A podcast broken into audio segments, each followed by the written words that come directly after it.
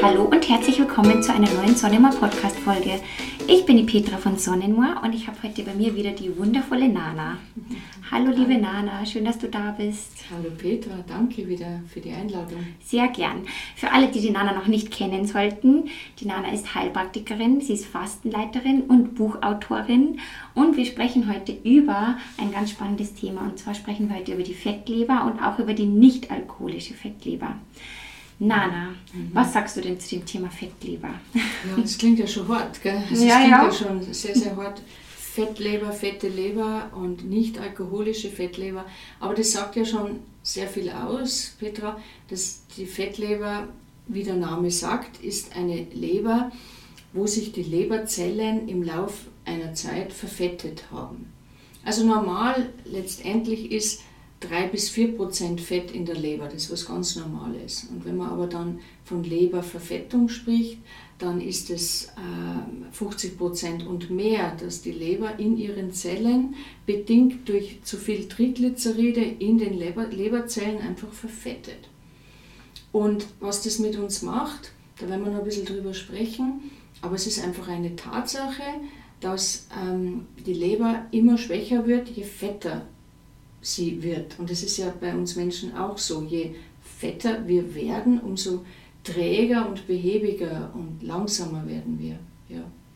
Mhm. Ungut, ne? richtig ungut. Und diese nicht alkoholische Fettleber, dieser andere, äh, dieser andere Titel, das erschreckt mich total, musst du dir vorstellen, weil wenn du so Berichte liest, weißt du, dass quasi jedes, jeder, also in Deutschland gibt es Zahlen, dass jeder Vierte über 40 Jahren schon die Tendenz zu einer nicht alkoholischen äh, Fettleber hat.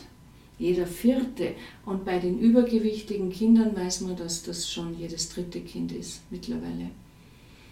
Und ähm, das ist für mich ja, das macht mich richtig traurig, weil man merkt es eben so schwer oder so, so, so lange nicht und es ist wirklich sehr, sehr lange unentdeckt und man könnte da schon so viel tun. Aber von daher vielen Dank, dass wir heute ein bisschen über dieses wichtige Thema auch reden können, weil die Leber, und da haben wir ja schon einen Podcast gemacht zu mhm. 2, dass die Leber so eine, ein wirklich ein, ein, ein ein so ein großes, wichtiges, umfassendes Organ in, in, in uns ist. Und es ist ja nicht nur für die Entgiftung oder für den Stoffwechsel so entscheidend, sondern hm, zum Beispiel, vielleicht interessiert es die Zuhörerinnen und den Zuhörer, hm, ist die, ist die Leber auch beteiligt an der Herstellung von Vitamin D und das ist ja in aller Munde gerade jetzt im Winter.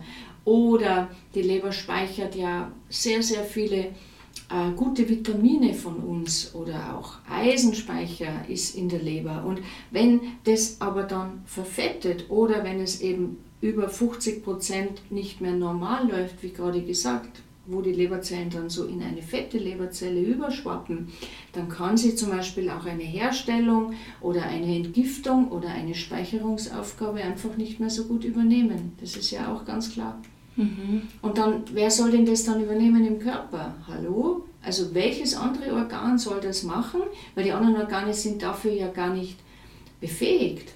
Die Bauchspeicheldrüse hat eine ganz andere Aufgabe, die Nebenniere hat eine ganz andere Aufgabe, die Schilddrüse hat sowieso ganz viel zu tun da oben und der Darm muss sich letztendlich nur um die Umwandlung und Ausscheidung kümmern. Also niemand kann dann die Aufgaben der Leber übernehmen.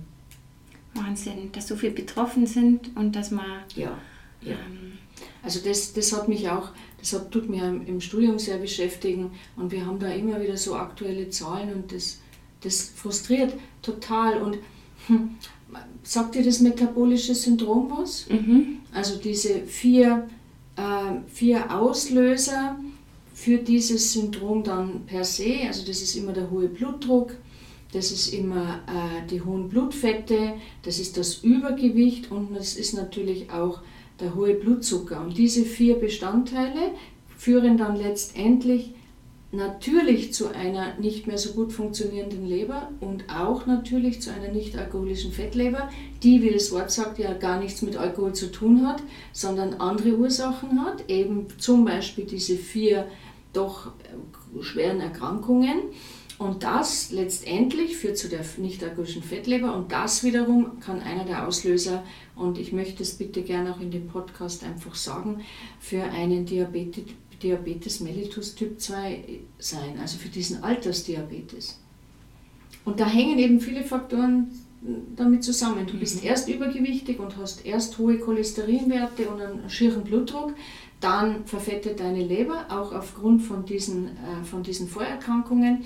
Und dann im Zuge dessen, wenn du höher alt oder älter wirst, hast du dann auch noch einen Diabetes mellitus äh, auf der Backe, an der Backe. Und der, der ist einfach dann gar nicht mehr lustig. Beschäftigt mich. Okay, das verstehe ich natürlich. Und da wollen wir natürlich, dass uns das nicht passiert.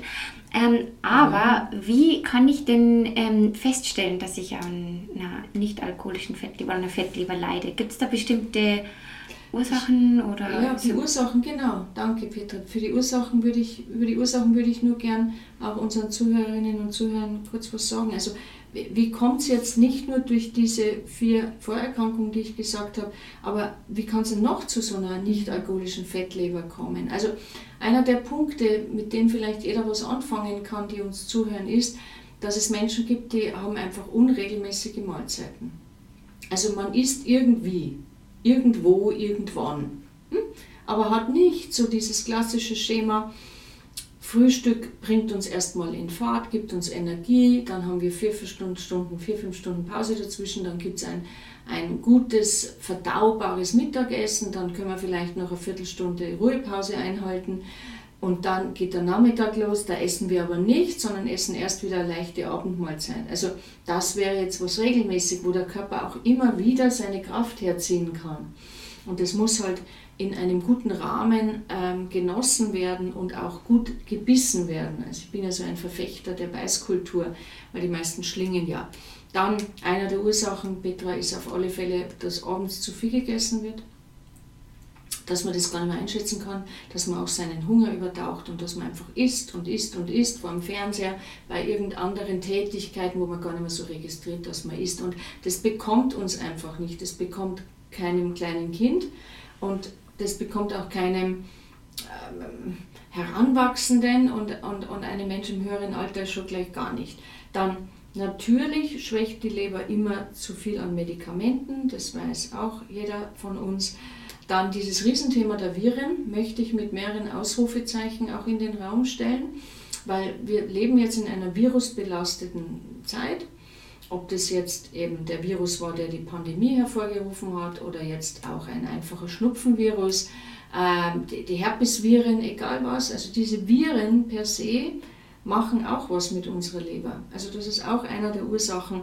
Dann eine schlechte Darmflora. Ich werde immer wieder gefragt, was hat denn der Darm dann mit uns zu tun? Der Darm hat so unfassbar viel mit uns zu tun. Da haben wir ja auch schon gesprochen. Da gibt es ja auch so viele so viele Berichte schon drüber und dieses Mikrobiom wird überall und immer wieder jetzt beschrieben. Die chemischen Mittel, die außen rumlaufen, die Umweltgifte, sagen wir es mal so, mhm. auch das kann eine schlechter werdende Leber irgendwann gar nicht mehr äh, unterscheiden oder, oder verwerten und dann, wenn sie noch ein bisschen verfettet ist, kommt es mit dem gar nicht mehr zurecht.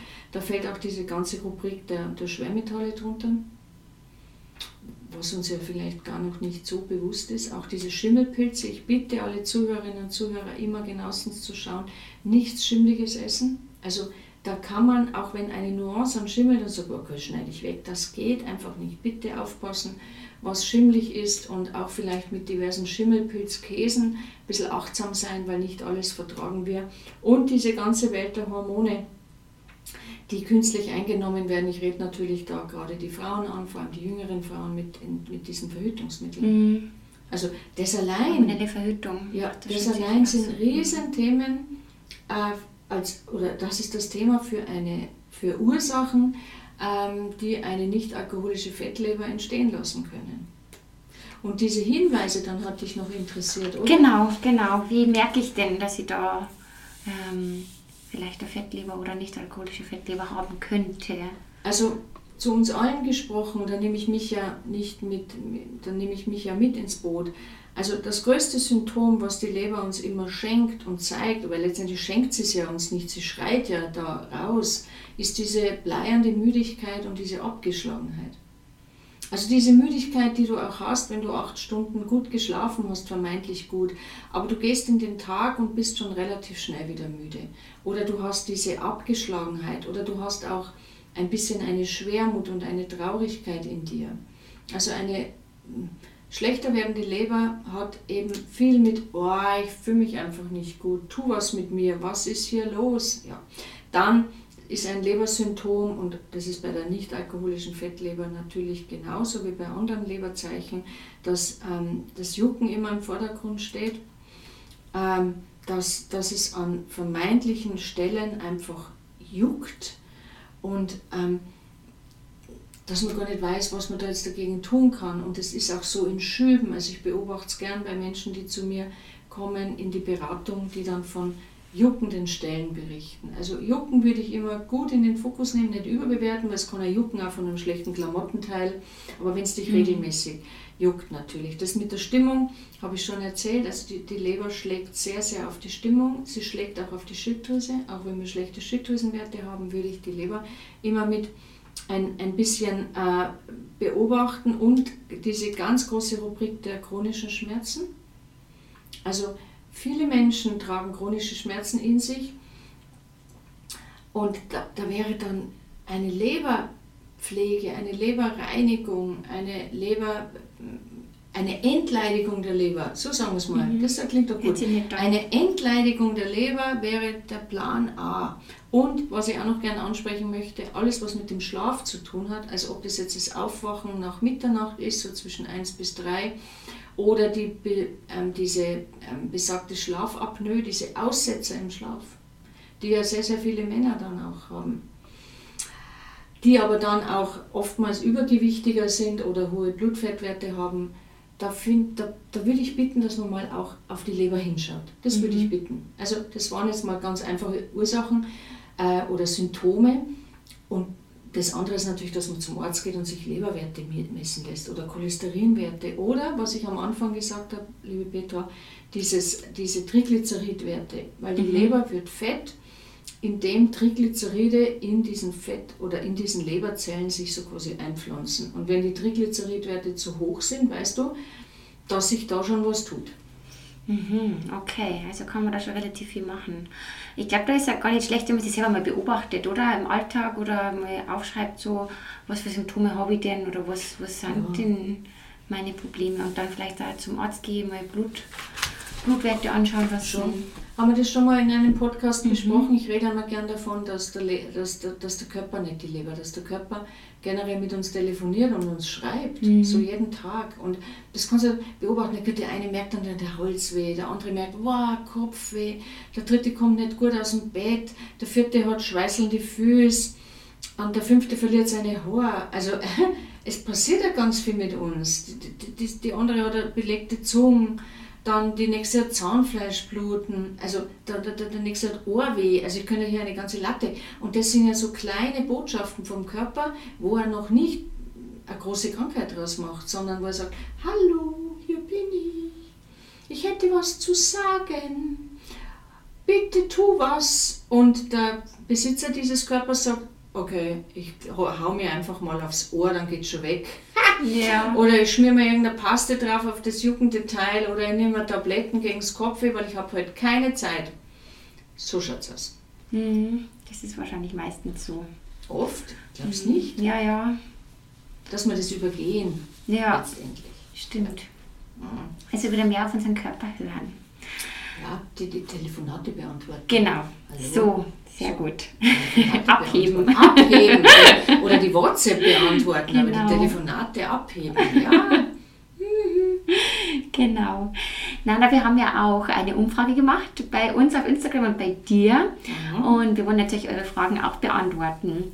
Mhm. Und da hat eine nette Dame gefragt, wie lange das denn dauert, bis sich die Leber wieder regeneriert hat. Kann man das so beantworten?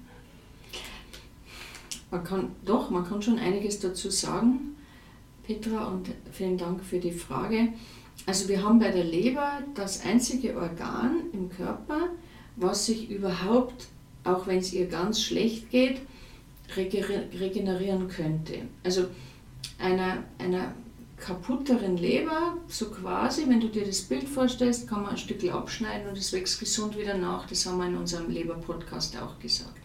Mhm. Also von daher, ich, ich sage aber gern den Satz dazu, hm, ein Jahr Mangel ist immer ein Monat Kümmerung. Also wenn wir wissen, dass wir auch schon ein Jahr an diesen und diesen Symptomen laborieren oder dass es uns da und da nicht gut geht oder dass die Blutwerte nicht mehr so gut sind oder wir eben nicht schlafen können oder Jucken haben, was ich vorhin so gesagt habe, oder müde sind, dann muss man die Zeit auch nehmen und das so quasi ummünzen und sich schon mal mindestens vier Wochen Zeit geben. Und auch bei der Leber sagt man so ein Zeitraum von 28 Tagen da kann man sehr, sehr viel schon erreichen. Und das ist, glaube ich, ja auch eine überschaubare, ein überschaubarer Zeitraum für mhm. die meisten. Wenn ich jetzt sage, okay, du musst jetzt mal drei, drei Jahre kümmern, also hallo, geht's noch? Ich will hier leben. Wobei das mit der Leber und uns ja auch Leben bedeutet. Also man muss ja den, den Blickwinkel ein bisschen verändern. Und ich glaube und weiß, dass in der heutigen Zeit viel mehr in Eigenverantwortung darum geht, dass wir unsere Gesundheit pflegen. Mhm. Dankeschön.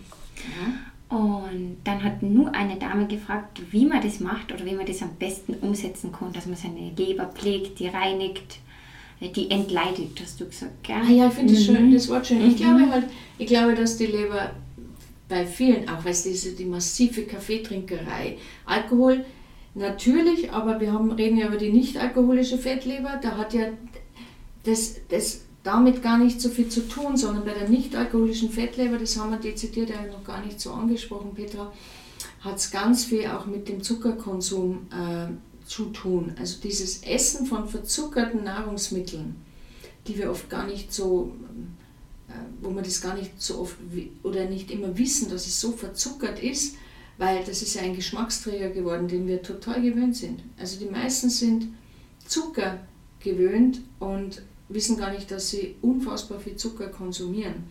Mm, das ist ja auch eines der, der Auslöser für so Veränderungen, nicht das Fett, sondern per se der Zucker. Und wir sprechen da von diesen zuckerhaltigen Getränken auch, weißt du, von diesen Fruchtsäften, die, die in den Tetrapacks einfach sehr, sehr viel Zucker haben. Und wenn die Dame dann fragt, was können wir da tun, ist mal das Erste, dass wir sagen, wir lassen mal das weg. Hm? Also wir mhm. lassen mal, wir schauen, aber es ist sehr, sehr schwer. Geh mal in den Supermarkt und schau und, und, und versuch dich zuckerfrei äh, zu ernähren bzw. einzukaufen. Es ist sehr, sehr schwierig, sehr schwierig überhaupt ja. einen ganzen Tag zuckerfrei dich zu äh, versorgen. Aber das wäre natürlich das Erste. Und bei den Getränken ist es relativ einfach, dass man sagt, okay, ich trinke halt so Sachen nicht, solche Fruchtsäfte aus den Tetrapacks oder sonstige Sachen, sondern ich halte mich halt an reines Wasser und dünne Kräutertees und da habt ihr von Sonnenmoor ja diesen wunderbaren Lemmitee. Und in diesem Lemmitee, in diesem speziellen Lebertee, sind ja leberfreundliche Stoffe, die eben die Leber dann wiederum wunderbar entleidigen können. Da habt ihr die, die, ähm, das Löwenzahnkraut dabei, da habt ihr ja die Mariendistel, da habt ihr die schwarze Johannisbeer oder schwarze Johannisbeerblätter und mein Liebling, die Zikorie oder Zichorie, ist die Wegwarte, ein fulminant wichtiger Bitterstoff. Ich trinke zum Beispiel auch, falls es jemanden interessiert, von den Zuhörerinnen und Zuhörern, aber ich sage es trotzdem, einen Zichorien-Kaffee äh, als Kaffeeersatz schon sehr, sehr lange. Einen haben wir beim Fasten mal getrunken, ja, gell? Das ist ja, der, ja, der, der, der Tee, der, äh, der Kaffee, der erlaubt ist beim Fasten, ein Zichorien-Kaffee. Mhm. Und ähm, das sind dann so die Getränke, die jetzt schon mal die Leber beflügeln würden, weil es kommt dann kein, kein Zuckergetränk. Mhm. Und das andere ist natürlich, dass man sich regelmäßig Bitterstoffe äh, gönnt. Ich sage es jetzt mal so. Und da habt ihr auch euer geniales Bitterspray auf der einen Seite. Bitter ist das neue Süß oder euer Bitterpulver, was man sich übers Essen geben kann. Also generell alles Bittere, was wir konsumieren, hilft der Leber, dass sie ein bisschen besser arbeitet. Oder dass sie vielleicht einen Teil der Fettzellen vielleicht auch wieder umwandeln könnte. Also das Bittere belebt nicht nur unser Gemüt, sondern vor allem auch, auch die Leber. Und bitter ein bisschen vor dem Essen oder nach dem Essen zu konsumieren, wäre eine gute Idee. Und natürlich euren Kräuterauszug mit diesem Lemison, wo so ähnliche Kräuter dann beinhaltet sind wie in diesem Lemitee. Das wäre schon mal eine eine gute Idee und die Leber liebt alles Grüne, Petra. Mhm. Also alle grünen Lebensmittel, aber ich glaube, dass wir ja da auch noch einen, einen, Teil. Einen, das Genau. sagst du ja dann. Genau, genau. Durch das, dass die Fettleber ja so ein großes, breites Thema ist, haben wir beschlossen, dass wir daraus zwei Teile machen. Und Super. da gehen wir dann nur sehr speziell auf die Ernährung ein und auch nur auf das spezielle Leberfasten, gell? Ja. Das dann du dann auch noch kurz ansprechen Das wirst. wäre mir ein, ein Mhm. Anliegen, weil, ja, genau, Leberfasten ist möglich, Mhm. sehr gut möglich und für jeden auch einfach zu praktizieren. Sehr Ja. gut. Aber ich glaube, das, was mir natürlich noch auf der Zunge brennt, wenn ich das noch sagen darf, als eine der ultimativen Maßnahmen, die nichts kostet für unsere Leber, ist ein einfacher Leberwickel. Oder? Mhm. Hast du den? Du hast den schon getan, weil du hast ja Mhm. schon ganz Beim Fasten gefastet. machen wir den natürlich jeden Tag, Mhm. am besten zwischen 1 und 3. Äh, zwischen 13 und 15 Uhr. Ach, 13 und 15, ja genau. Ja, genau. weißt du, die anderen schlafen ja in der Nacht. Ja, Also ja. ja- Du- Stimmt, du 13 und vielleicht nicht, 15 Du Uhr. ja viel, viel jünger, aber wir Alten schlafen da schon, ja. ähm, ja, das mit dem Leberwickel, wie ich das erste Mal gehört und gelernt habe in, in meiner ersten Fastenausbildung, gedacht, "Ma, was willst du mit so einem Fetzen und so einer Wärmflaschen da? Aber ich habe so viel bemerkt in diesen Jahren, wie es Leuten anders geht, wenn sie eine Zeit lang einen Leberwickel machen. Das ist un unwahrscheinlich, das ist so toll. Also ob sie jetzt klarere Augen kriegen, ob es lustiger drauf sind, ob es befreiter wirken, ob die Haut plötzlich schöner ausschaut und die Haare anders liegen. Also das ist ganz, ganz toll. Wir, wir brauchen ja auch letztendlich nur vielleicht ein Baumwolltuch und äh, ein größeres Handtuch noch zum drüberlegen dann und eine Wärmflaschen. Und du brauchst eine Wasserleitung und vielleicht einen Wasserkocher. Das sind jetzt einmal, und diese Dinge, glaube ich, hat jeder Zuhörer und Zuhörerin äh, daheim. Also, Genau. hm, Da muss man jetzt wenig sich besorgen. Und was man dann braucht, ist, dass man achtsam mit sich ist und aufmerksam und einfach sich die Zeit nimmt. Genau, die Zeit ist, glaube ich, sehr wichtig. Ja, aber die haben wir ja alle. Also und die Zeit haben wir ja Mhm. alle. Und oftmals tut es ja noch nicht so weh. Und wenn wir dieses Müde und Abgeschlagenheit nicht als Lebersymptom wahrnehmen, dann denkt man ja, ich spüre eh nichts mit der Leber. Mhm. Also Leberwickel bedeutet sich hinlegen, davor diese Utensilien eben herholen, dieses eine Baumwolltuch feucht machen, auf die rechte Oberbauchseite geben, dann die Wärmflasche füllen, nicht zu heiß, sage ich immer dazu, bitte um Gottes Willen. Dann die Wärmflasche drauf und oben noch eine Decke oder ein größeres Handtuch und dann in der Waagrechten mindestens 20, 25 Minuten liegen bleiben. Und letztendlich wird die Entgiftungsleistung unserer Leber durch den Leberwickel verbessert, insofern sie besser durchbluten kann, wenn es ein warm, feucht, dampfiges Milieu ist. Mhm. Und dann ändert sich fulminant in diesem Augenblick ganz, ganz viele Sachen. Also es kommt auch der Stoffwechsel in Schwung, es wird alles aktiviert und verstärkt, wie gesagt, auch diese Entgiftungsleistung, diese, dieser, dieser, diese Leistung, dass vielleicht das Fett in Angriff genommen wird und einfach verflüssigt wird. Man muss sich das ja ganz einfach vorstellen, vielleicht dann abtransportiert wird. Oder man kann zum Beispiel auch mit einem Leberwickel sehr, sehr gut gegen Darmkrämpfe vorbeugen. Und man kann immer auch mit einem regelmäßig gemachten Leberwickel was tun gegen Verstopfung und Darmunregelmäßigkeiten. Also nicht nur hier oben das sehen, sondern auch ein, ein Stockwerk tiefer gehen. Weil die Leber hat dann auch einen Einfluss, ob es unten gut ist oder ob es nicht so gut ist. Wahnsinn. So einfach und ähm, total Kostet effektiv, gell? Kostet ja. nichts. Ja. Oder man lässt sich halt Wärmflaschen schenken. Mhm. Genau. zum nächsten Namenstag oder Genau. Geburtstag, dann hat man wirklich keine Kosten. Und das ist so einfach und das fasziniert mich. Und ich stehe doch so gern oder so, so wirklich, wirklich als Nana für einfache Sachen und Leberwickel ist eine super einfache Methode. Mhm. Ich muss jetzt mal der Nana Wärmflasche sehen, die ist natürlich halt mit dabei. Ja, habe ich natürlich. So, die müsst ihr euch dann besorgen. Also wenn ihr die sehen könntet, im Podcast ist es schwer möglich, aber ich habe natürlich eine rosa Wärmflasche. Das ist mein, mein Liebling. Aber ich muss dazu sagen, ihr habt dieses fulminante Moorkissen. Mhm. Petra. Also Stimmt. Sonnenmoor hat diesen, dieses, diesen Moor-Wärmeträger, den ich liebe, den habe ich auch, in sogar in zweifacher Ausführung zu Hause. Und ein Le Wärm, ein, einen Leberwickel mit diesem Moorkissen ist super, weil das einfach auch so breit darüber geht und die Wärme so schön hält und einfach gut tut. Und ich habe da ein gutes Gefühl auch mit dem Moor. Ja, da gibt es einen kleinen Blogbeitrag bei uns bei Sonnemoor, den verlinke ich ja gern. Da steht nochmal alles zum Leberwickel, wie man den macht. Und auch mit den Moorkissen ist der nochmal gut erklärt. Super, super. Genau. Ja, dann sind wir für das, glaube ich, eh schon wieder fertig, oder? Für die heutige Na, Folge. schon wieder ist gut. Wir sind jetzt mal, sind jetzt mal fertig. Aber letztendlich ging es ja heute mal darum, was ist eine Fettleber, was passiert da, wie ist die Verfettung, was sind die Ursachen für eine nicht alkoholische Fettleber, wie merkt man das und was können wir im Kleinen darüber tun. Äh, aber ich glaube, dass man da einfach im zweiten Teil, dass das gut und wichtig ist, dass wir da einfach drüber reden, was kann dann jeder für sich mit der Futterei auch noch machen, Mhm, oder? Mit dem sehr Essen oder mit dem Nichtessen. Genau, mit dem Nichtessen. Ja. Und das Leberfasten, da werden wir dann noch ganz genau drauf eingehen. Ja, freue ich mich. Gespannt. Okay. Nana, vielen Dank für deine Zeit, für dein wertvolles Wissen. Und ich freue mich schon auf die nächste Podcast-Folge mit dir. Ich freue mich auch. Vielen Dank fürs Zuhören und dass ich wieder da sein darf, liebe Petra, und über für mich so wichtige Dinge reden darf in meiner einfachen Sprache. Schön. Bis zum nächsten Mal. Bis zum nächsten Mal. Bye. Ciao.